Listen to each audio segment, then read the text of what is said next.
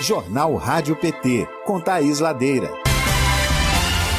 Quarta-feira, 13 de outubro de 2021, está começando o Jornal Rádio PT. Informação e luta popular nas suas manhãs. Bom dia, Ludium.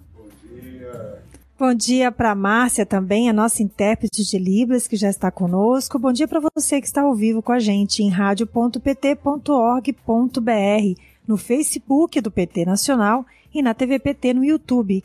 Eu sou Thais Ladeira e o nosso jornal segue até às 10 da manhã, horário de Brasília, na frequência do Partido das Trabalhadoras e dos Trabalhadores. Hoje eu entrevisto a Amanda Cursino, presidenta do Sindicato dos Trabalhadores dos Correios e Telégrafos do Distrito Federal e entorno. Vamos falar do retrocesso e da ameaça para o Brasil que representa a privatização dos Correios. Você vai conferir também um pouco da entrevista coletiva concedida pelo presidente Lula aqui em Brasília na última semana. Vamos trazer para você os destaques da pauta na Câmara e no Senado de como vão atuar as bancadas do PT no Congresso Nacional. Tem ainda boletins especiais e o que será notícia hoje no portal do PT Nacional, além, é claro, da sua participação. Você que está nos acompanhando pelo YouTube pode participar ao vivo aqui no chat. Você que está pela rádio ou pelo Facebook, é só anotar o nosso WhatsApp 61 993161527 61993161527. Se inscreva no canal, curta esse vídeo, ativa o sininho de notificações e compartilhe a edição de hoje com a sua família, com as amizades. Destaques do portal pt.org.br.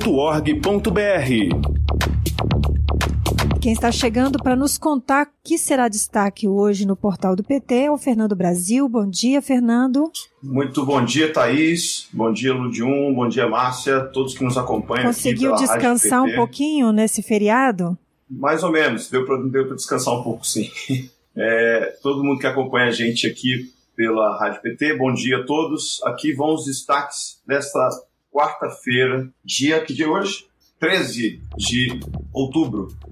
Bom, a gente traz duas matérias para começar sobre o mapa da fome, com o tema do mapa da fome, né? Como o Brasil saiu do mapa da fome? A resposta é com vontade política de Lula e Dilma. Esse é o destaque do site nesta manhã é a primeira matéria da série para lembrar do Dia Mundial da Alimentação no próximo dia 16. Diante da fome generalizada, é importante lembrar que o Brasil já mostrou ser possível vencer a fome, mas ela que voltou a assolar o país depois do golpe de 2016.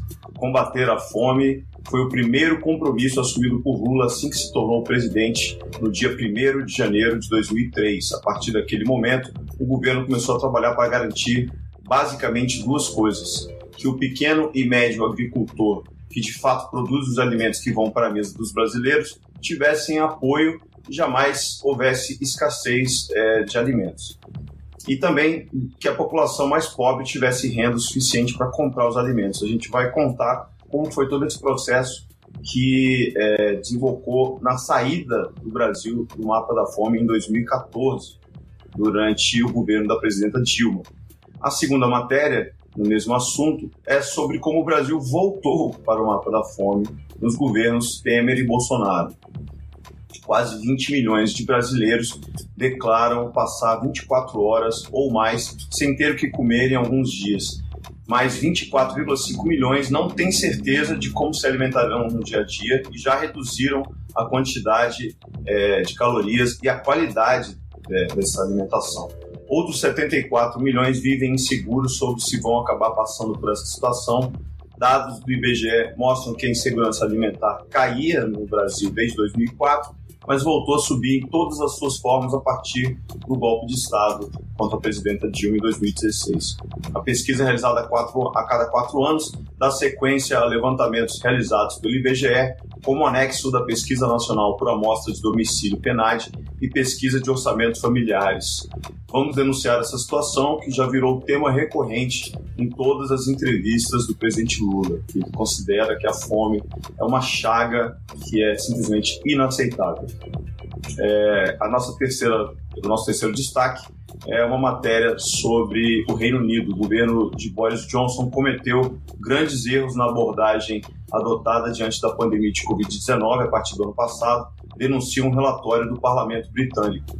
Entre os erros apontados, o Reino Unido se destacou por não impor logo um lockdown, que é o fechamento total das atividades, é, diz o documento do parlamento.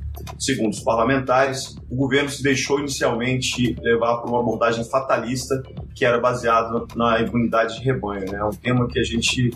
É uma, uma, uma, expressão que a gente ficou bastante conhecida no Brasil, principalmente a partir da CPI da Covid. Né? O resultado foram milhares de mortes que poderiam ter sido evitadas, aponta o relatório, que destaca também que a vacinação e a rejeição à cloroquina foram dois acertos. No Brasil de Bolsonaro, a vacinação andou a passos de tartaruga e o governo divulgou a cloroquina como uma cura milagrosa para a doença. Então a gente vai destacar é, é, esse relatório para apontar essas diferenças. Né? Então é isso, Thaís, esses são os destaques de hoje. Aos que nos ouvem, assistem, não se, é, não se esqueçam de se inscrever no canal, deixar o seu like e compartilhar essa edição do jornal. Também sigam as redes do partido e visitem pt.org.br para saber tudo sobre a política nacional e internacional. Um bom dia, bom trabalho e até amanhã. Até amanhã, Fernando. Um bom trabalho para você também. E agora vamos aos destaques do Congresso Nacional. Direto do Congresso. Eu converso agora com a Misiara Oliveira, direto da Câmara, para falar dos destaques né, da Câmara nessa semana encurtada pelo feriado do 12 de outubro. Bom dia, Misiara. Bom dia, Thaís. Bom dia a todos e todas que nos acompanham pela rádio, pela TVPT. Nós, nesse, nesta quarta-feira 13, né, Thaís, iniciamos aí um, um, uma semana já encurtada, né, uh, com bastante repercussão aí. Quero falar um pouquinho aqui da política antes de, de entrar na pauta da, da Câmara, com a repercussão muito importante da fala do arcebispo de Aparecida, Dom Orlando Brandes, né, uh, que lá no santuário ontem, na, na celebração, falou, né, que para ser pátria amada não poderia ser pátria armada, e para ser pátria e para ser pátria uh, amada não poderia ser uma pátria com ódio, né? E deveria ser uma república sem mentiras e sem fake news, né? Uh, com a presença, né, do presidente Bolsonaro em Aparecida. Então acho que foi um, um, um, ato de coragem, uma ousadia do arcebispo de Aparecida, né, de fazer um enfrentamento político e ideológico com tudo que nós sabemos que é a propagação do ódio né, nas redes, a intolerância, as mentiras, né, e essa defesa, né, de uma sociedade uh, armada, né, em um investimento muito mais uh, político no tema das armas do que no tema da superação da fome. Então, abri um pouco nossa quarta-feira 13 com esta, este sopro de esperança de pessoas, lideranças da nossa sociedade que resistem a esse desmando, a esse descaso, né, que é este governo aí que já contabiliza 600 mil mortes pela Covid. Mas, uh, ao estilo, então, do presidente Arthur Lira, né, da Câmara dos Deputados, nós ainda não temos a pauta Uh, nem o horário da sessão de hoje, nem a pauta da semana, Thaís. Mas o que, que nós achamos que deve ser a pauta pela repercussão uh, dos últimos dias? Primeiro, né, o tema da PEC 5, que é aquela PEC 5 de, eh, de 2021, que altera a composição do Conselho Nacional do Ministério Público esta PEC tem gerado bastante polêmica aí eh, desde o final da semana passada, né, eh, principalmente porque há uma narrativa de algumas representações do Ministério Público alegando que isso retiraria a autonomia né, do, do próprio MP. E a, a, narrativa dos defensores da PEC, mesmo o deputado Paulo Teixeira e outros deputados aí que que atuaram mais diretamente né, eh, na, em relação a essa PEC, é que de fato hoje uh, o Conselho do MP ele sequer tem um regimento, um regulamento de conduta ética, né? Há cinco anos está para ser aprovada uma regulamentação de conduta ética dos membros do MP. Os julgamentos são morosos. Há um caso que já foi mais de 50 vezes para a pauta, né, e acabou não sendo julgado, né, foi, foi prescrito, portanto, por conta do prazo e acabou não sendo julgado por aquele conselho. Então, na verdade, o que se quer é uma maior uh, transparência das ações do Ministério Público e uma condição de punição né, aos, aos membros do MP que uh, se utilizam da prerrogativa do seu cargo para abusos né, de poder político e institucional. Então, esta PEC com certeza será bem polêmica e deve ser uma das que estará na pauta dos próximos dias na Câmara dos Deputados.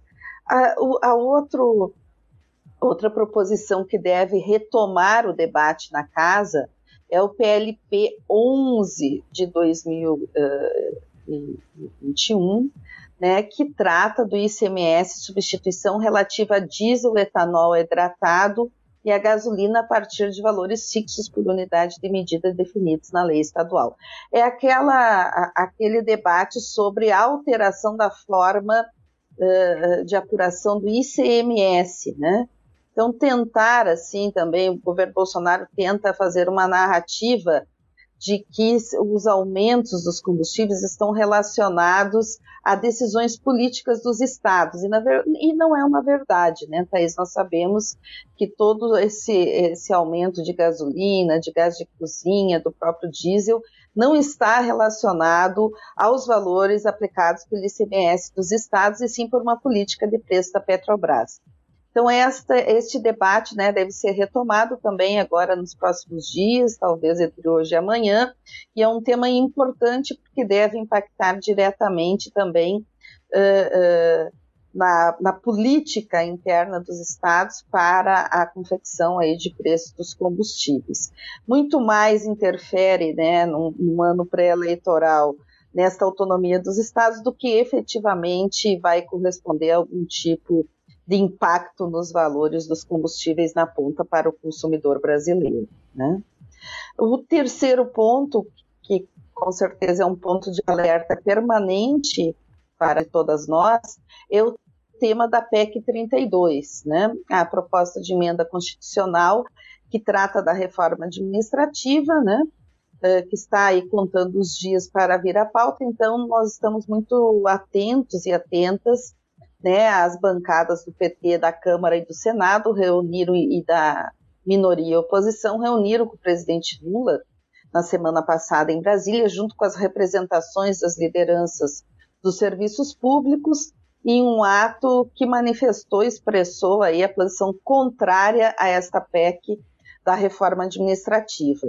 Não só porque afeta os servidores e servidoras públicas, mas fundamentalmente porque tornará cada vez mais precário o conjunto de serviços públicos como educação, como saúde, segurança, a própria limpeza urbana nos municípios. Então, estamos todos muito atentos com esse tema uh, da PEC 32.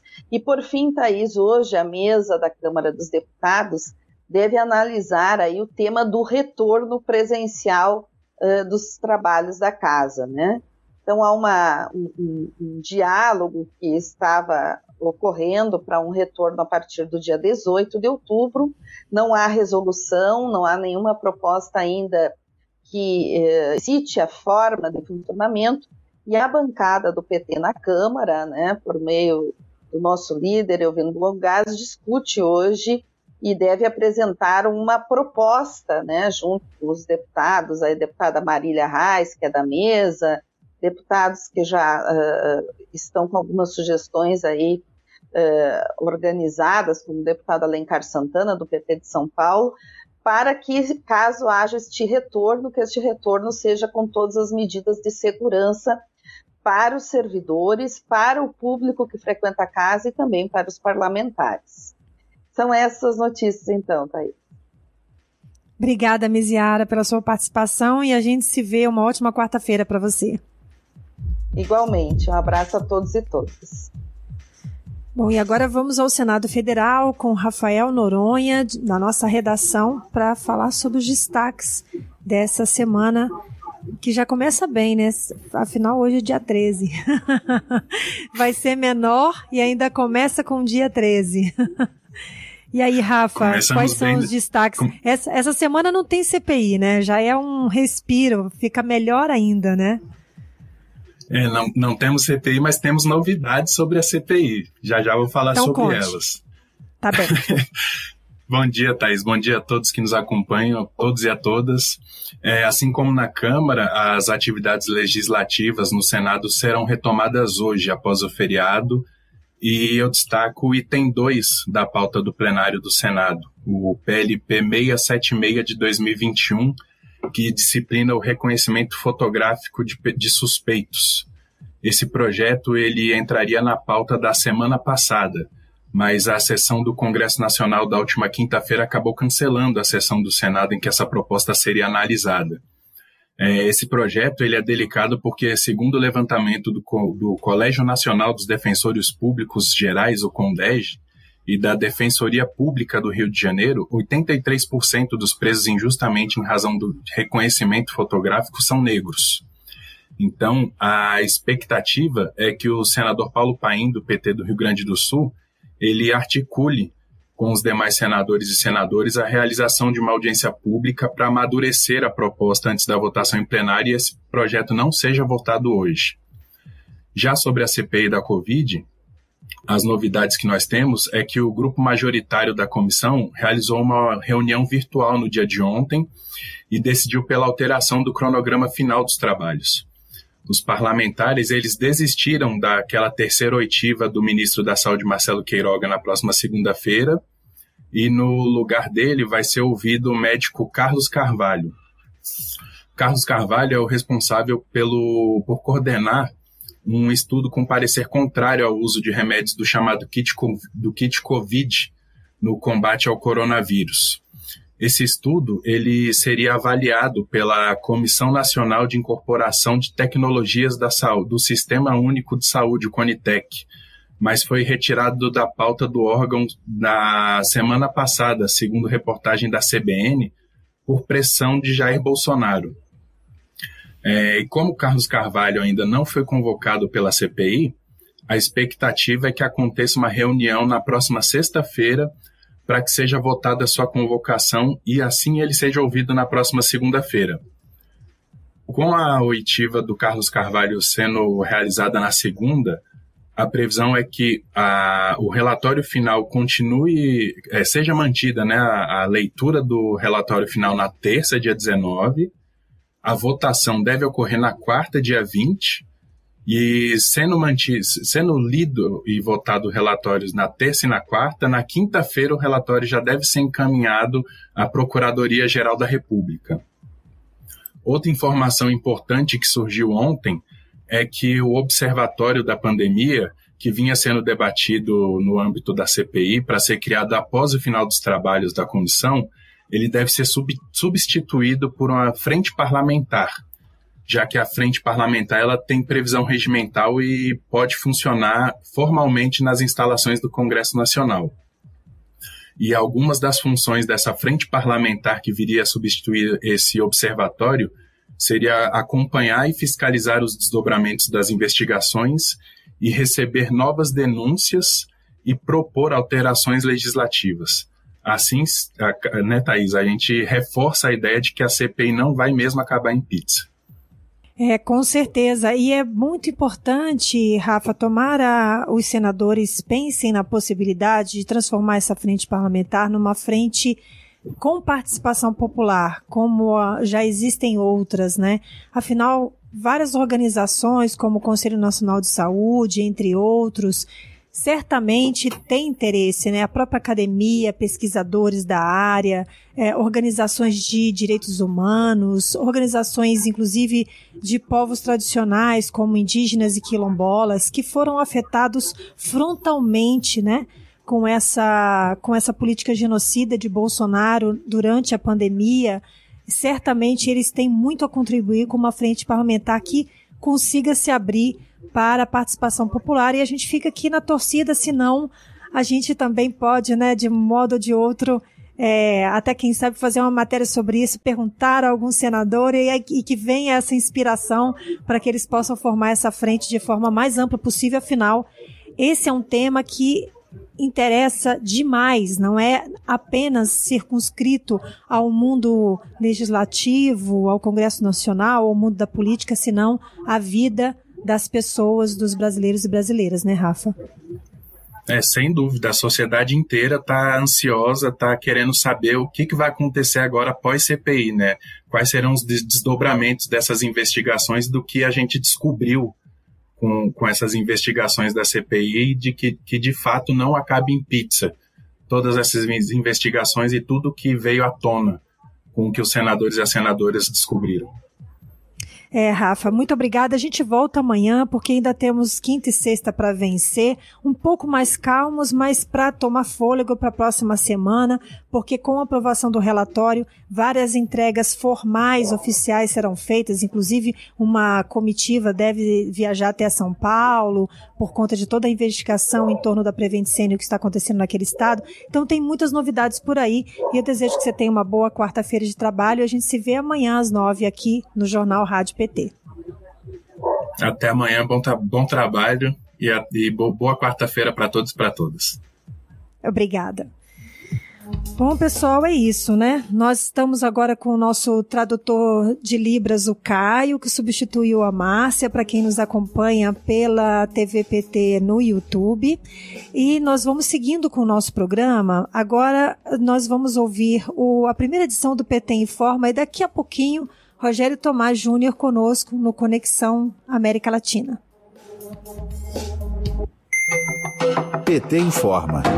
O governo Bolsonaro modificou de última hora o projeto de lei de créditos suplementares aos ministérios e tirou cerca de 90% dos 690 milhões de reais que estavam previstos para o apoio à pesquisa por parte do Ministério da Ciência, Tecnologia e Inovações. A medida que foi adotada na quarta-feira, dia 6, um dia antes da votação, impede o pagamento de bolsas e a execução de projetos já agendados pelo Conselho Nacional de Desenvolvimento Científico e Tecnológico, o CNPq. A atitude que foi considerada uma afronta à comunidade científica foi denunciada em carta encaminhada ao presidente do Senado Federal, Rodrigo Pacheco, pelas oito entidades que fazem parte da Iniciativa para a Ciência e Tecnologia no Parlamento. Em carta, as entidades destacam que a decisão é um golpe na ciência e prejudica o desenvolvimento nacional. Para parlamentares do Partido dos Trabalhadores, a manobra do governo é mais uma demonstração da perseguição que Bolsonaro tem contra a ciência. Jean Paul Prats, líder da minoria no Senado, destaca que o desgoverno federal quer cortar recursos de trabalhos e pesquisas científicas que já estão em andamento. E isso é sabotar o desenvolvimento nacional. Para o deputado federal Newton Tato, integrante da Comissão de Ciência e Tecnologia, Comunicação e Informática da Câmara dos Deputados, qualquer investimento na geração de conhecimento no Brasil assusta Bolsonaro. De Brasília, Terra Thaís Costa para a Rádio PT. E nós queremos dar também o nosso bom dia para quem está participando ativamente no chat aqui pelo YouTube, pessoas que, pelo menos eu estou vendo pela primeira vez. Dar o meu bom dia para o Elson Ricardo Souza, que está nos dando bom dia, companheiros e companheiras. O Lucas Carvalho, não, o Lucas Carvalho não, é o Marival Silva. O Francisco Moreira Rodrigues também. A Meg já é nossa velha conhecida. O Domingos Braga Mota. Não sei de onde essas pessoas falam, mas está todo mundo aqui na nossa rede. Iranildon Paiva também está nos dando bom dia. A Beth de Brasília está conosco, como sempre. Terezinha Costa, acho que pela primeira vez. A Rosiane Nogueira também. Já o Alan Patrick está sempre conosco. Ele fala de Natal. Rio Grande do Norte está presente. O Alexandre Silva também já participou conosco. Se eu não me engano, ele é do Rio de Janeiro. A Cleusa também sempre com a gente. O Daltro Balduino também nos dá bom dia e o nosso querido Pedro Bicudo, sempre presente em todas as nossas edições. Estamos sentindo falta de algumas pessoas aqui que participam sempre conosco, mas já já elas devem entrar. A Silvana Valério Nazário está dando bom dia para a gente lá de Florianópolis, em Santa Catarina. É isso aí. Continuem participando. Daqui a pouquinho, não esqueça, a gente conversa sobre a privatização dos Correios. Se vocês quiserem fazer algum comentário, alguma pergunta, é só colocar aqui no chat. E agora sim, nós vamos de Conexão América Latina. Conexão América Latina, com Rogério Tomás Júnior. Porque hoje é dia de sabermos as novidades do que acontece na nossa querida Latinoamérica. Bom dia, buenos dias, Rogério, seja bem-vindo. Coisa boa falar com você. Bom dia, buenos dias, Thaís, todo mundo do jornal. Um prazer estar de volta aqui. Semana passada estava derrubado pela gripe. Ainda, ainda estou com os resquícios dessa, dessa gripe, dessa mudança de tempo aqui do inverno para a primavera, uma primavera fria aqui em Buenos Aires. Mas um prazer estar aqui com vocês de novo. Que bom, que bom que você se recuperou. A Amanda também está se recuperando. Na próxima semana estará aqui conosco. Você toma um chazinho um chazinho quente aí. E daqui a pouco vai ter gente perguntando onde compra sua caneca. Com certeza, porque eu já vi que ela é a sua caneca que tem o um mapa da, da América Latina. Esse, para você que está nos, nos, É esse mesmo, é que é uma tatuagem sua, do... inclusive, né? Isso, exatamente. É, é um belíssimo. desenho do Joaquim Torres Garcia, um artista uruguaio que fez esse desenho nos anos 50, mas que nos últimos 20 anos ganhou muita visibilidade na, na política latino-americana e mundial. É, para quem nos acompanha pela Rádio PT, é bom saber que é um desenho que coloca a América Latina protagonista, né? Não o hemisfério norte, mas sim o hemisfério sul. É Sabe-se lá, é, né, como é que nós estamos, né? Isso, até para descrever, é o mapa da América do Sul de cabeça para baixo, segundo a convenção padrão, dominante, né? E aí representa aquela a insígnia, a palavra de ordem, a, a orientação política. Nosso norte é o sul. Então, esse, esse desenho aqui, para quem está na certeza. rádio, descrevendo aqui.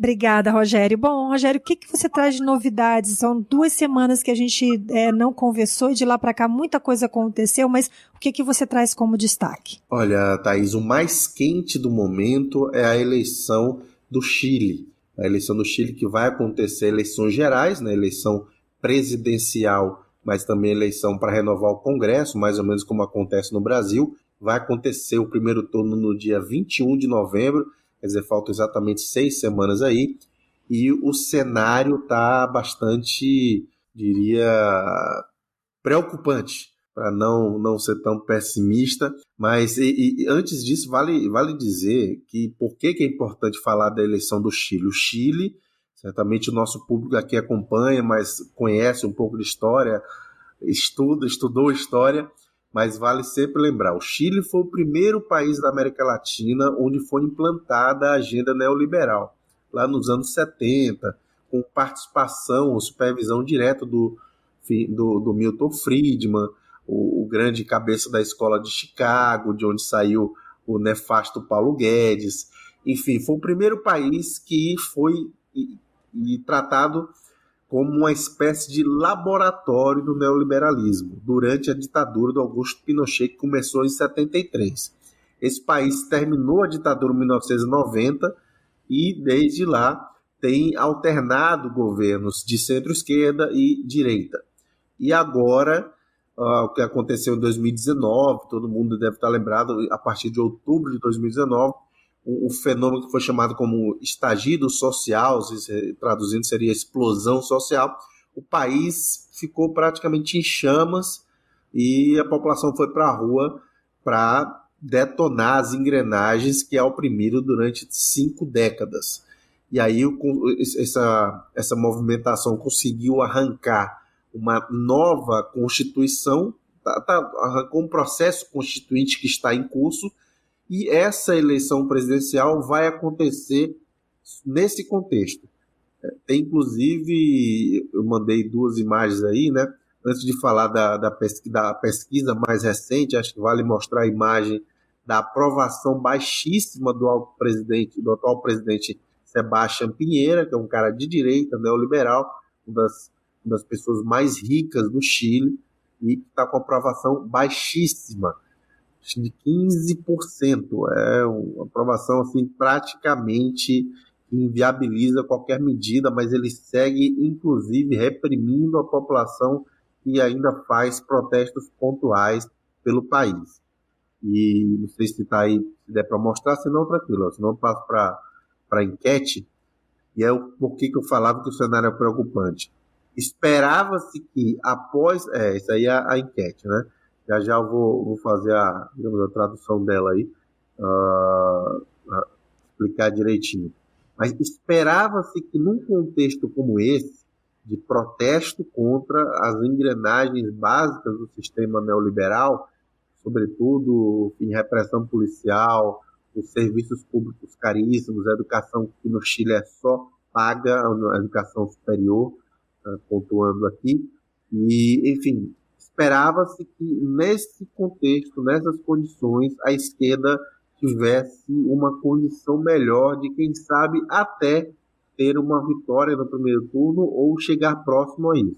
E o que acontece é que o candidato que foi aprovado nas primárias dos partidos da coalizão de esquerda chamada Aprovo Dignidade, se faz uma remete ainda ao plebiscito constituinte, convencional da Constituição, ela tem o, o candidato está liderando é o Gabriel Boric, que é um jovem deputado de 36 anos, é, lá do, do, extremo sul do Chile, da, da, Patagônia chilena, da Terra do Fogo, do estreito de Magalhães, da região de Magalhães, mas ele tem caído lentamente, tem mais ou menos derretendo, nas, vem derretendo nas pesquisas, e em paralelo a isso vem crescendo um amigo, literalmente sim, é triste dizer isso, mas literalmente um amigo do Bolsonaro vem crescendo, um cara de extrema direita chamado José Antônio Cast, que é um viúvo do Pinochet, um cara que defende a ditadura do Pinochet até hoje, não tem vergonha de defender o legado do Pinochet, e esse cara assumiu a segunda posição nas, pesqui nas últimas pesquisas, passando o outro candidato da direita, que é o Sebastian Sichel, é o quarto aí na, na imagem, da esquerda para a direita. Pela ordem aí você tem o Boric, que na última pesquisa aparece com 21%, aí depois tem o Cast com 18%, em terceiro lugar vem a, a senadora, é, é, o nome dela sempre precisa recorrer aqui, Yasna Provost, que ela é do, da coalizão chamada Novo Pacto Social, que é o partido, e ela é do Partido Democrata Cristão, ela é ligada, essa é a candidata do, da, da Michelle Bachelet, a ex-presidenta do Chile, do Partido Socialista, e em quarto lugar aparece o Sebastião Sichel, que é o, o candidato do presidente Sebastião Pinheira, e que começou em segundo lugar, com, vocês podem ver no gráfico aí, e ele vem caindo desde, desde as primeiras pesquisas, as primeiras encuestas, como chamam aqui, no, aqui do lado do Chile, ele vem caindo sistematicamente e, pelo andar da carruagem, dificilmente vai conseguir ir para o segundo turno. Todo mundo esperava um segundo turno entre o Gabriel Boric, da, do Aprova Dignidade, eh, que tem o Partido Comunista na, na coalizão, e o Sichel. Isso vai ser difícil de acontecer porque o Sichel está caindo muito fortemente nas últimas semanas. E aí vamos, vamos ver, vamos ver que, o que é que vai acontecer. Ainda faltam seis semanas, não é muita coisa, mas com um país tão convulsionado como o Chile, e aí, se vocês olharem o último, o último pacote de barras aí, que é, é, quem em tese estaria liderando a eleição, é o número de pessoas que diz, se diz indecisa ou que não vai votar ou que não votaria em nenhum dos candidatos atuais aí, dos seis candidatos. E, e o Chile, pois é, Rogério, isso me chamou isso me chamou bastante atenção. Aliás, duas perguntas que eu queria fazer para você, mas antes para quem está chegando agora, nós estamos conversando com o jornalista Rogério Thomas Júnior no nosso, é, na nossa participação semanal sobre a política na América Latina, é o Conexão América Latina, portanto. Eu fiquei eh, bastante impressionada aqui com o crescimento muito rápido, né?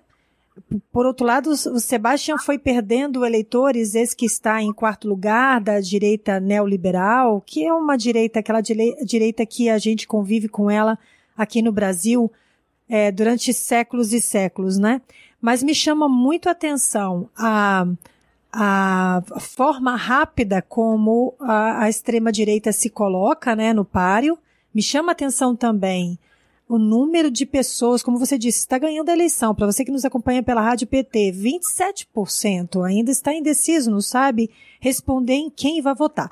Mas antes de você comentar esse porquê esse número alto de pessoas que ainda não decidiram em quem vai votar, Rogério, eu queria que você nos dissesse se há alguma possibilidade de, nessa reta final, seis semanas para a eleição, algum tipo de arranjo, alguém desistindo da sua candidatura para fazer esse, esse segundo turno dar certo?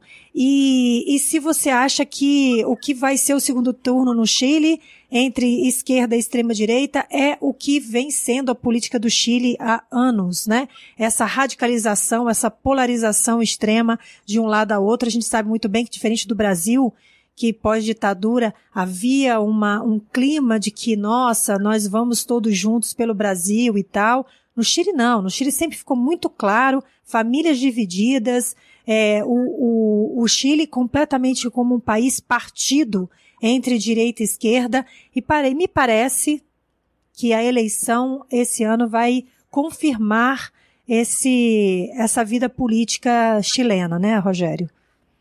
Sim, Thaís. O, em relação à, primeira pergunta, não creio que haja possibilidade de ter qualquer arranjo de existência que os outros dois candidatos, os outros três candidatos que aparecem aí, não vou meter muito sobre ele, mas o, o Franco Paris é um cara da direita populista, muito próximo da extrema direita, mas tenta uh, publicamente fazer um discurso mais light. Não vai uh, desistir, um cara que está demarcando posição, tem gente por trás dele, dele com ideologia e dinheiro bancando, e é um cara que é relativamente jovem, que vai seguir na política chilena e não vai desistir, sem dúvida, para ninguém para apoiar ninguém, ah, deve apoiar qualquer candidato da direita que for ah, ao segundo turno.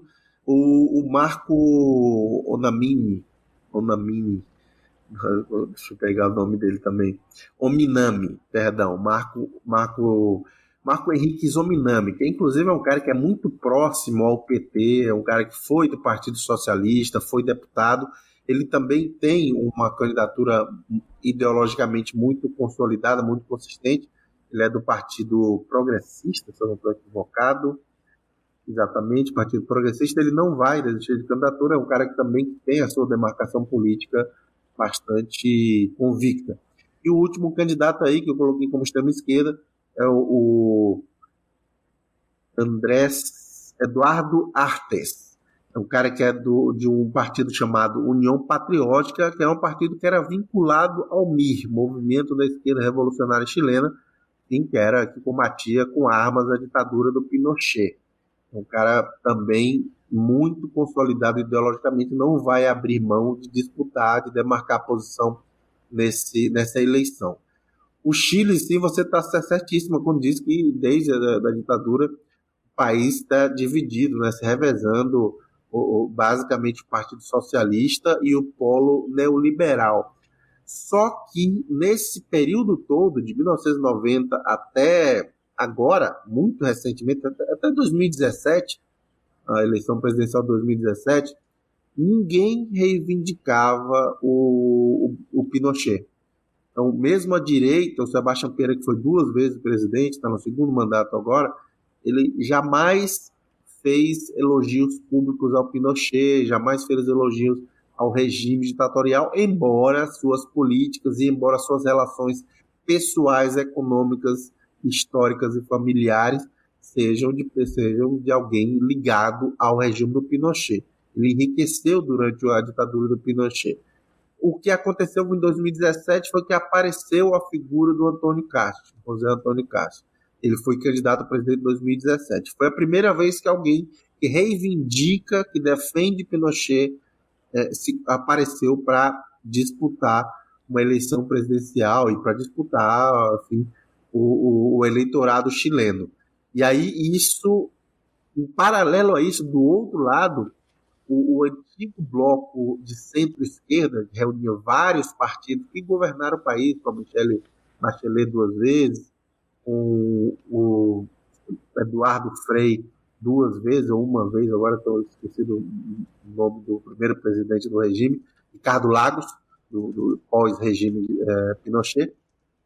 É, esta coalizão ela sofreu um desgaste ao longo do tempo e em 2015 aconteceu um racha nela e aí esse racha vem se multiplicando e hoje a, a antiga concertação ela é a terceira ou quarta força política do Chile. E, o Gabriel Boric não é vinculado a, a, a Michelle Bachelet, as forças que governaram o Chile em, três, em quatro mandatos após o, o, o Pinochet. É uma, eu não gosto desse termo, mas é uma nova esquerda.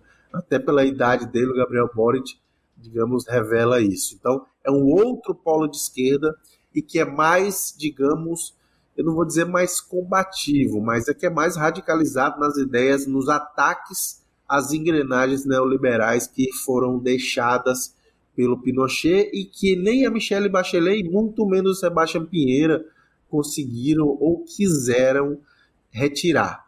Então é uma, uma situação diferente e eu dizia no início, foi o primeiro país que entrou na, como laboratório neoliberal na América Latina e poderá ser o primeiro a enterrar, pelo menos em termos formais, o neoliberalismo também.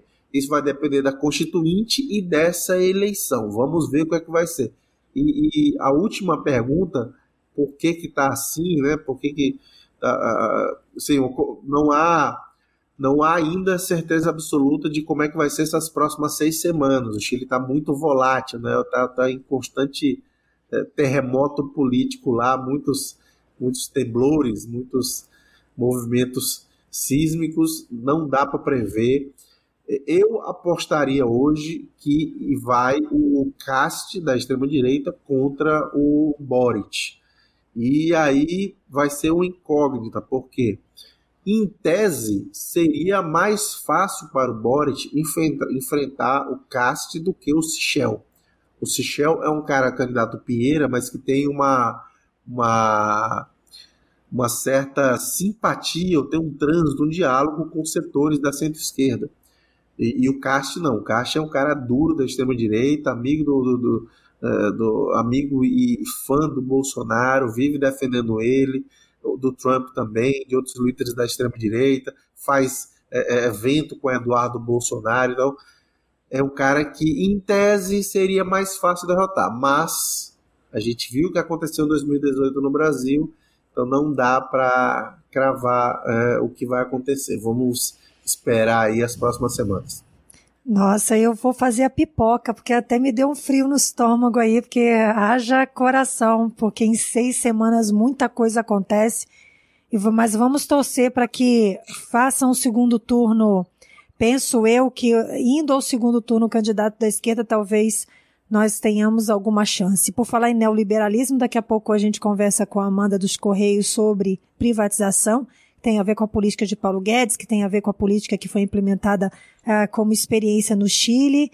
Bom, muita coisa para a gente conversar, Rogério. Hoje a gente foi monotemático só sobre as eleições do Chile, mas é porque o tema merece. Na, na semana que vem, quem sabe você tem outras notícias sobre outros países da América Latina. Quero agradecer a sua participação.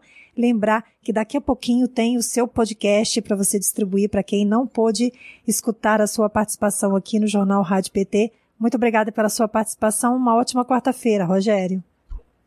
Maravilha. Um abraço, Thaís. E só para lembrar, acabei não falando, o segundo turno do Chile vai acontecer no dia 19 de dezembro. Então é 21 de novembro e 19 de dezembro. Eu espero estar lá presencialmente nos dois turnos para acompanhar em loco. Agora que as fronteiras E eu espero abrindo, que você participe direto de lá, aqui no nosso jornal ao vivo conosco. Obrigada, Rogério. Um ótimo final de semana para você. Até semana que vem. Bom, e seguimos com o Jornal Rádio PT. Agora sim, já está na linha conosco a Amanda e é por isso que nós vamos de entrevista.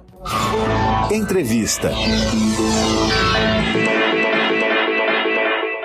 Nós vamos falar da importância da luta contra a privatização dos Correios com a Amanda Consino. Ela é presidenta do Sindicato dos Trabalhadores dos Correios e Telégrafos aqui do Distrito Federal e também do entorno. Amanda, seja muito bem-vinda ao Jornal Rádio PT. Bom dia. Bom dia. Eu que agradeço aqui a Rádio PT por nos dar essa oportunidade de trazer um pouco mais de informação para quem não, não está aqui, está aqui nos ouvindo né, e também nos acompanhando aqui pela internet, de debater um pouquinho mais sobre esse projeto, o PL 591, de autoria do Bolsonaro, que versa sobre a privatização dos Correios. Acho que é importante a gente trazer um pouco de luz para esse debate. Só lembrando para quem nos acompanha, Amanda, deve adiantar já a nossa conversa que o PL 591 passou pela Câmara, teve uma aprovação aí não, não, não tão é, larga, digamos assim, um pouco apertada, e a expectativa agora é que ele está no Senado Federal e que os senadores é, consigam reverter a situação que foi aprovada na Câmara, impedir de uma vez por todas que esse PL vá à frente. E vocês, representantes dos Correios, têm feito um trabalho diário, incansável, de conversas e convencimento com todos os senadores e senadoras que se dispõem a dialogar com os sindicalistas a respeito desse tema, né? Mas o Brasil, Amanda, assiste a um ataque ao serviço público, né?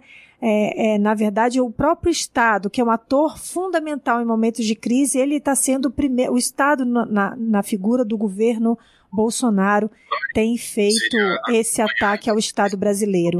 Ah, o que os, os servidores públicos têm representado para o Brasil, especialmente durante a pandemia, na sua opinião? Por que, que você acha que existe esse ataque deliberado por parte do governo Bolsonaro contra os servidores públicos e obviamente, contra o Estado Nacional.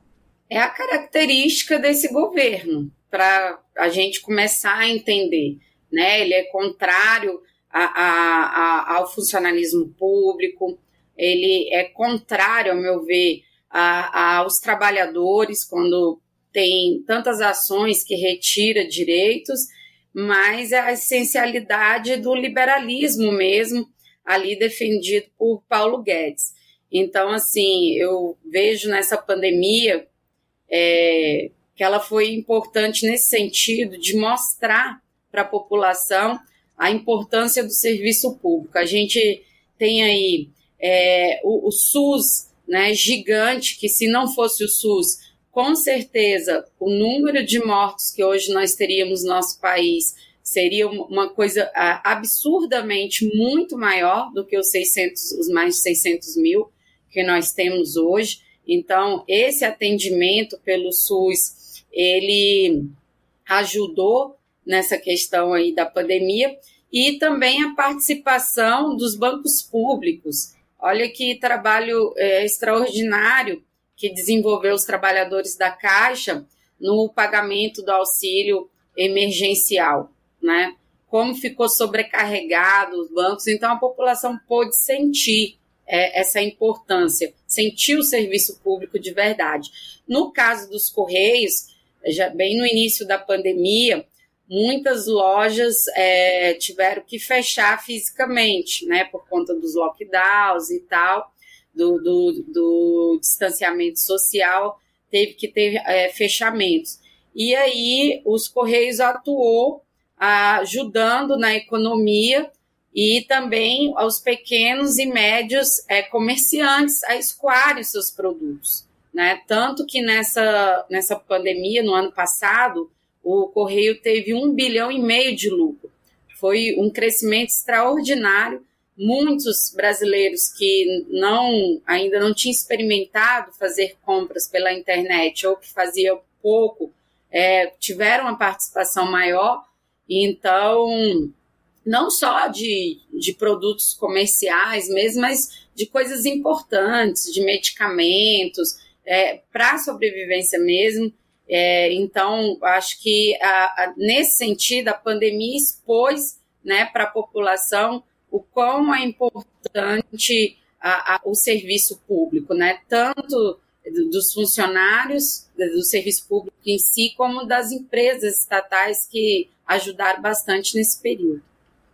Com certeza, Amanda. Agora, se os Correios forem privatizados, né? Vamos aqui isolar, mas bora lá.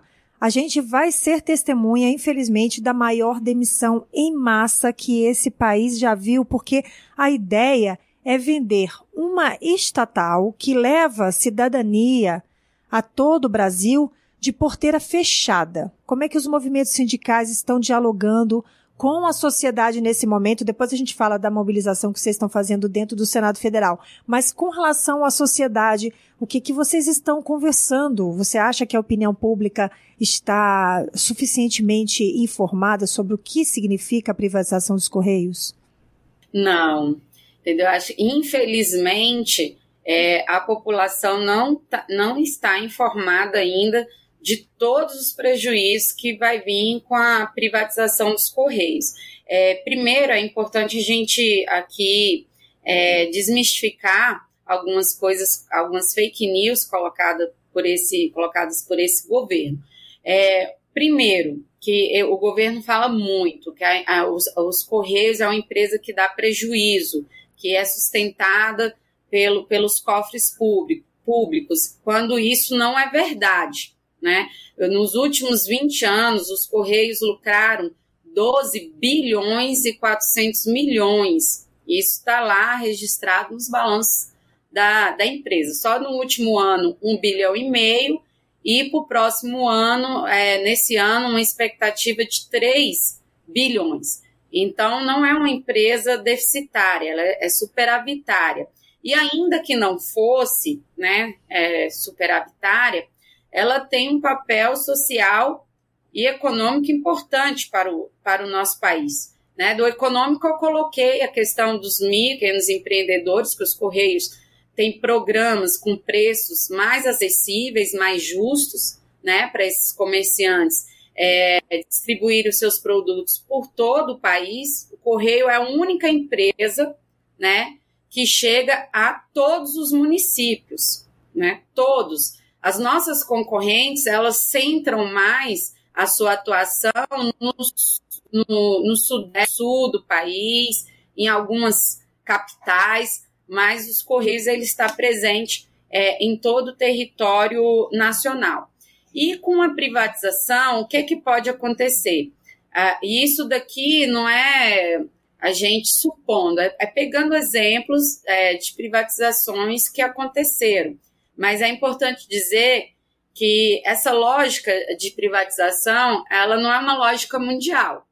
Né? Em 195 países, aí nós temos apenas oito que têm os correios totalmente privatizados, que é esse modelo que, o, que Bolsonaro quer implementar aqui no país. E esses oito países somados, eles não têm a área do Mato Grosso. Então, são países pequenos e a gente tem que levar em consideração o tamanho continental do nosso país. Então, com isso, o que aconteceria?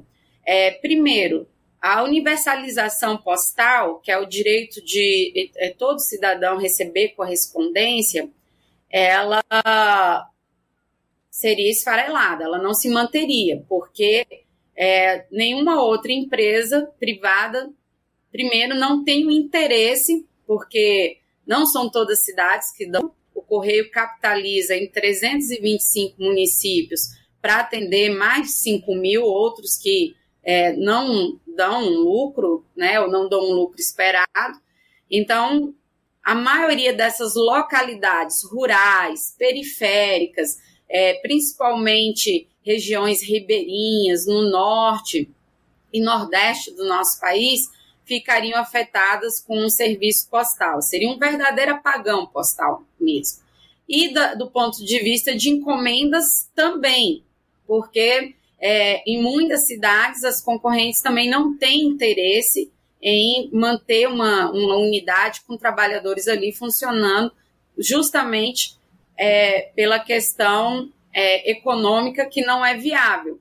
Então, a capilaridade dos Correios e esse subsídio cruzado que ele capta em várias cidades permite o Correio.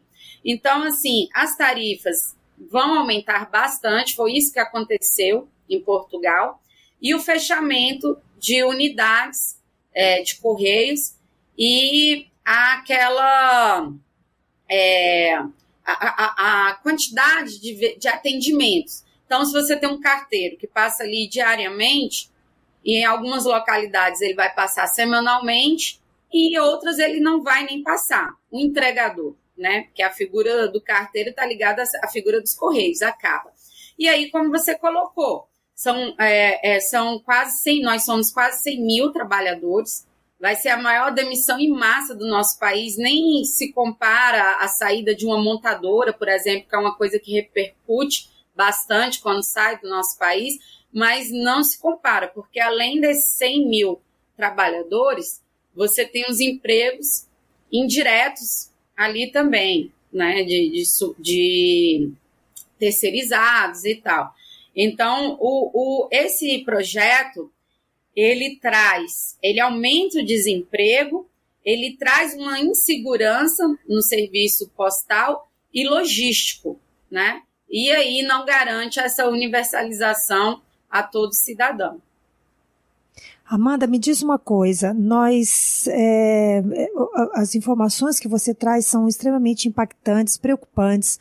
Quando a gente começa, sobretudo, a dar números, mas dar principalmente materialidade a esses números, né? Pensar, por exemplo, é, essa foi uma lição que a pandemia nos, de, pandemia nos deixou, que essas 600 mil pessoas representam 600 mil famílias, né? São homens e mulheres, trabalhadores e trabalhadoras, que vão deixar, que vão é, engrossar essa fileira que já está gigantesca de desempregados no Brasil e fazendo, obviamente, com que essa pobreza venha para dentro dos lares brasileiros, né? É um efeito cascata. E isso é extremamente preocupante. Agora, para além de querer garantir, obviamente, o seu posto de trabalho, que é muito justo, os sindicatos, os trabalhadores e trabalhadoras também estão preocupados com esses mais de 5 mil municípios, muitos no interior do país, nos rincões, no interior do Nordeste, no interior da região Norte, que certamente vão ficar é, desassistidos em lugares, por exemplo, Amanda, que eu tive o prazer de conhecer no interior da Amazônia, onde o banco é muito mais do que uma agência postal, é também um banco mesmo financeiro, né? Onde as pessoas chegam ali e tiram seus documentos. Então, é um local que representa muitas vezes a presença do Estado brasileiro, né? E é, é disso que se trata. E nós estamos querendo então privatizar essa parte do Estado brasileiro que é que representa os Correios. Queria que você dissesse para a gente um pouco da história dos Correios, quantos anos os Correios têm, para que as pessoas saibam que é um patrimônio nacional, sim, os Correios e Telégrafos no Brasil. E, por fim, dissesse para a gente é, como está sendo esses diálogos dentro do Senado. Da mesma maneira que nós estamos aqui impactados com essas informações, certamente a cada senador, cada senadora com que vocês encontram também devem estar é, bem preocupados com esse estado de coisa. Vocês, vocês têm achado mai, maior acolhimento no Senado Federal do que na Câmara, até porque o número de parlamentares é menor, são 81 senadores e senadoras? De conta pra gente, Amanda. Então, falar um pouquinho dos Correios, né? Uma empresa é, com 358 anos, né? Uma das empresas mais antigas do país. Se eu não me engano, só fica atrás da, da Casa da Moeda. É uma das maiores da América Latina, ou da, do mundo, e a maior da América Latina. Então, assim, a gente fica com essa pergunta na cabeça. Por que, que o governo quer privatizar a maior empresa é, de logística do país, da América Latina e altamente lucrativa. Né? Qual o interesse que está que tá por trás é, disso? E assim, é, os Correios, é, ele é, é, tem o monopólio só do serviço postal, não tem da encomenda, que é uma coisa que o pessoal questiona muito. E do serviço postal é uma característica de países com tamanho é, continentais, como o Brasil, porque se você não tiver o Estado como garantidor da prestação desse serviço, ele vai deixar de existir é, para todos os cidadãos em todas as cidades. Então, é essa característica. E com esse projeto, é, esse monopólio que é do serviço postal, ele é transferido né, do Estado para o setor privado.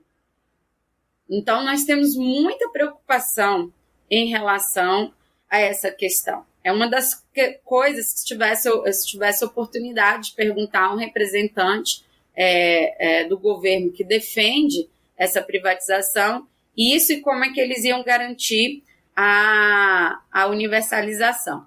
E uma questão que eu queria colocar bem rapidamente aqui é a importância dos serviços sociais que os, os Correios têm.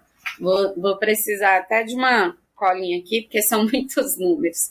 É, o Enem, né, que é aquela operação da, da entrega dos livros didáticos em, todo, em todas as escolas públicas. São 197 milhões de livros, né, 90 mil toneladas em 140 mil escolas. E nenhuma empresa privada até hoje realizou, né, não porque seja uma, um, um, um monopólio essa entrega, porque não realizou, porque não tem capilaridade, não tem musculatura para fazer esse programa que é tão importante. A questão do Enem, né? Em três horas, simultaneamente, é a maior operação logística do mundo. Em três horas, são entregues essas provas simultaneamente em 15 mil cidades e garantindo o sigilo. Ou seja, olha a importância na área da educação que os Correios têm, né? Como os Correios ajudam aí dentro da nossa educação. É, distribuição de medicamentos, e aí eu não tenho aqui a quantidade, porque né, são muitas, muitas pessoas que recebem é, medicamentos pelos correios, é, vacinas, a questão da emissão de documentos, como você colocou nas agências né, de correios, aonde ali pode ser emitido CPF, DPVAT, vários outros documentos que traz, leva, entrega a cidadania é, para as pessoas. E também na questão das tragédias que nós temos, quer elas é, que sejam naturais ou desastres que criminosos como como aconteceu em Brumadinho e Mariana, os Correios, é, em poucas horas, pela sua capilaridade, consegue arrecadar rapidamente vários donativos e entregar esses donativos. Então, é uma empresa que tem um trabalho social de muita relevância. Hoje, apesar da internet, milhões de lares não é, têm acesso, né? Quer seja porque não consegue pagar uma, uma internet, quer seja porque não tem um aparelho para acessar. Então, muitas pessoas ainda recebem suas faturas e fazem o pagamento delas através é, dos correios. Então, é importante que são é, em torno, mais ou menos, aí, de mais de 15 milhões ainda de pessoas que não têm acesso né, totalmente à internet. Então, é, nós estamos falando aqui de isolamento, de uma empresa que faz uma integração nacional e que o governo propõe justamente o contrário, pro, propõe aqui isolar vários brasileiros e brasileiras. Com certeza. Nós estamos conversando com a Amanda Cursino, ela que é presidenta do sindicato aqui do Distrito Federal, dos trabalhadores e trabalhadoras que atuam nos Correios e Telégrafos. Amanda, para finalizar, então, você tem sentido uh, uma receptividade nos diálogos que têm sido feitos dentro do Senado Federal? Como está a situação do PL 591 hoje no Senado? Então, na Câmara foi um trabalho, né, assim, mais de resistência, porque você via ali a força é, é, das emendas, do, do, do orçamento secreto, né, atuando ali dentro, o governo atuando, né, com muita força, a questão do, do, do, da própria, do próprio centrão totalmente fechado. E já no Senado a gente vê um ambiente é, diferente, não tem nada né, já fechado, mas você vê uma recepção dos senadores bem diferente, uma preocupação, né, porque principalmente os senadores do Norte e Nordeste nós conseguimos é, mostrar é, os prejuízos que vão ser mais agravados para essa população. né? E a, a, o simbolismo que tem essa empresa. Então, nós visitamos todos os, os gabinetes, alguns é, foram, nós não conseguimos acesso diretamente com os senadores, né? Mas falamos com seus assessores, e outros senadores que já que têm uma relevância, que já se posicionaram. Os seis senadores petistas, né, o, o Jean Paul, o Paulo Rocha, o, o Painho, acho que vou esquecer. Jacques Wagner, Rogério e Humberto. Isso, é, isso mesmo. Já na primeira semana nos receberam, já se posicionaram totalmente contrário a esse projeto. E aí nós tivemos alguns outros senadores é, com peso, alguma relevância, como o Renan Calheiros, o Omar Aziz, o, o, o próprio Eduardo Braga, que se diz a favor de, de privatizações, mas que no caso dos Correios, acho que não é esse o modelo que tem que ser implementado. Então, assim, a expectativa é que a gente possa ter alguma esperança, sim, é, dentro do Senado. Continuamos ali toda semana fazendo aquele trabalho de formiguinha, entregando os materiais, tentando dialogar diretamente com os senadores.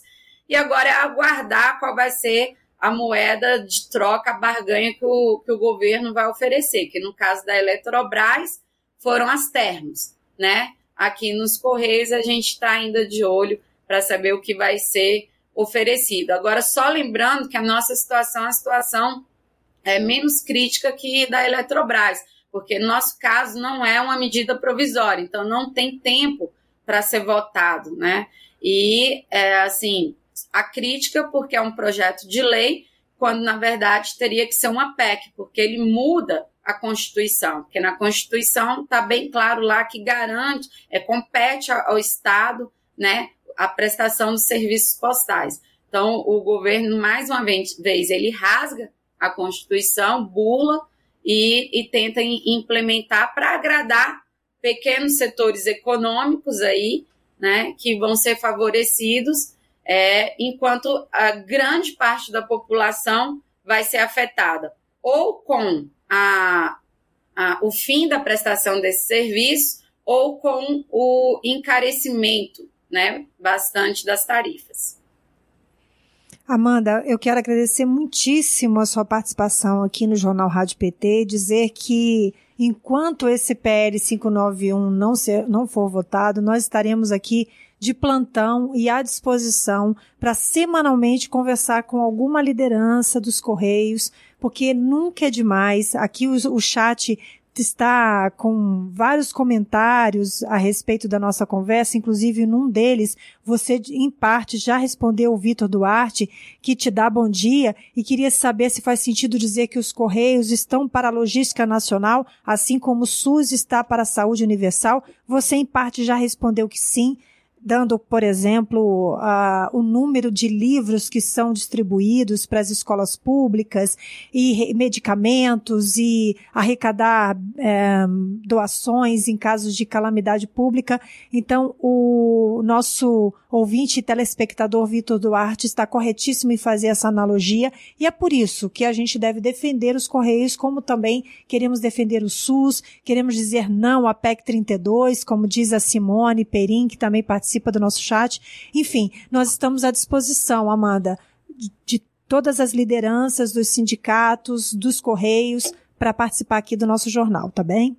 Bom, nós que agradecemos, e aí só para complementar, é, os Correios ainda atuam como órgão regulamentador, porque ele joga os preços para baixo, né? É, é, são uma das das menores tarifas. Só para você ter ideia, nas nossas empresas concorrentes, uma, uma encomenda é, do, de São Paulo para o, o Acre, um município do Acre, é, vou citar aqui Ariquemes, acho que é esse o nome correto, é, nos Correios custa R$ reais. É, uma média nas nossas concorrentes é 360 é mais de três vezes. É só para a gente ter uma ideia do que vai acontecer. Muitas vezes o valor do frete vai ser tão alto que vai ficar inviável você fazer essa comercialização desses produtos. E agradeço mais uma vez, nos colocamos aqui à disposição para participar novamente. É muito rápido, não dá para a gente colocar tudo, mas acho que foi importante colocar os principais pontos e fechar dizendo o seguinte: que nessa semana que passou, nós tivemos aqui um encontro de sindicalistas do setor público com o presidente Lula, onde nós reafirmamos aí o nosso apoio ao presidente, porque dentro dos Correios foi um período que mais teve investimentos na nossa empresa, em que nós prestamos um serviço de maior qualidade para a população e que os trabalhadores tiveram melhores acordos coletivos e recomposição é, salarial. Então, dizer que nós estamos aqui prestando nosso apoio ao presidente Lula e contamos com ele para é, devolver esse apoio, nos ajudando aí na luta contra a privatização. Vamos resistir, presidente, até o, a, a 2000 e 23 aí, se a gente resistir, a gente consegue salvar os Correios, mas também salvar o Brasil. Obrigada. Tá certo, Amanda. Obrigada pelo seu recado. Obrigada pela sua participação. Lembrando, pessoal, que daqui a pouco nós teremos também o podcast com a Amanda Cursino disponível para que você que chegou agora e não conseguiu assistir também pode assistir novamente aqui pelo YouTube da TV PT ficar sempre à disposição cada edição do Jornal Rádio PT, inclusive para você distribuir para suas famílias e para suas amizades. Por falar em Lula, é ele que está chegando agora no jornal. Vamos lá? Lula pelo Brasil.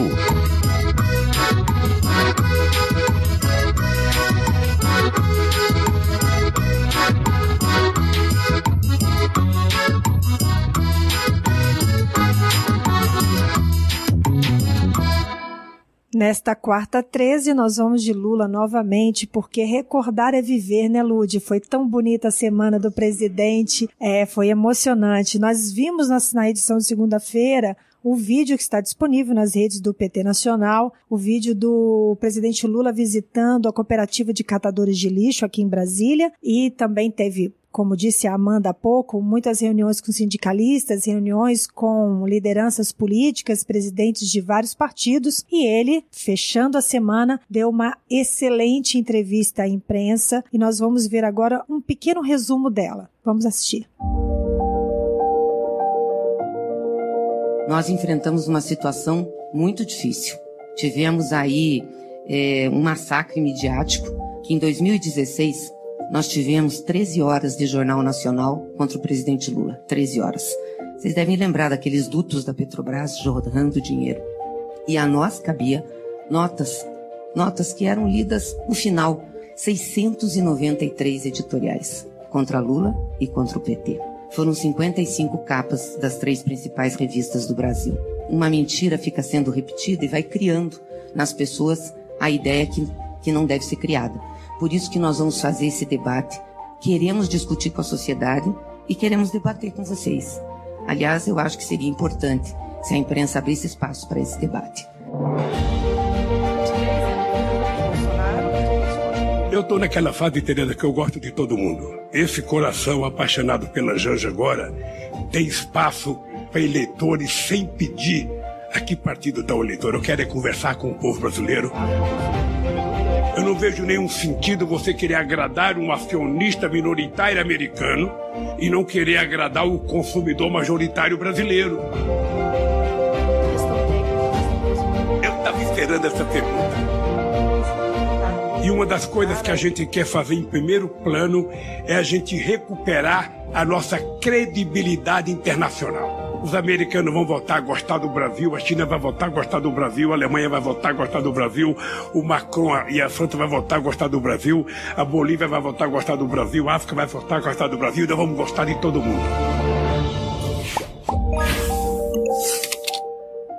Nós vamos voltar a gostar de todo mundo e todo mundo vai voltar a gostar do Brasil, com certeza. Uma simpatia, né? Pois é, esse vídeo também está disponível nas redes do PT e eu quero convidar vocês já a anunciar que amanhã tem entrevista com Lula. Vocês sabem, né, que todo mundo gosta de ouvir o Lula nas rádios e o Lula ama rádios. A gente tem essa parte registrada aqui na Rádio PT, inclusive. Ele vai dar entrevista às 10h30, horário de Brasília, 9h30 no horário local, na Rádio Grande FM de Dourados, Mato Grosso do Sul. Então, atenção. Para você que mora em algum lugar que tem o fuso horário de Brasília, o horário é 10 e meia, ok? Horário de Brasília, 10 e meia, na Rádio Grande FM de Dourados, Mato Grosso do Sul, 92.1 FM, no programa Espaço Aberto. E claro, a Rádio PT e a TV PT vão transmitir logo depois do jornal Rádio PT. A gente vai de Lula. Vamos ouvir o Lula nessa entrevista para a rádio é, de Mato Grosso do Sul. E nós estamos chegando ao final do nosso programa. Quero agradecer a você que esteve conosco até agora. É, agradecer ao Caio, a Márcia, os nossos intérpretes de Libras, ao Ludi 1, a Giovana, toda a equipe da nossa querida rádio, do Jornal Rádio PT e também da TV PT, claro. Mas a gente segue com música, informação, podcast. A gente segue também com uma programação especial no Spotify. É só acessar o nosso perfil. Então, siga a Rádio PT e aproveite o nosso conteúdo nessa quarta-feira 13. A gente volta amanhã com mais informação, com luta popular, às nove da manhã, horário de Brasília, aqui no Jornal Rádio PT. Obrigada pela sua companhia na Rádio PT. Aqui toca Democracia. Rádio PT. Aqui toca Democracia.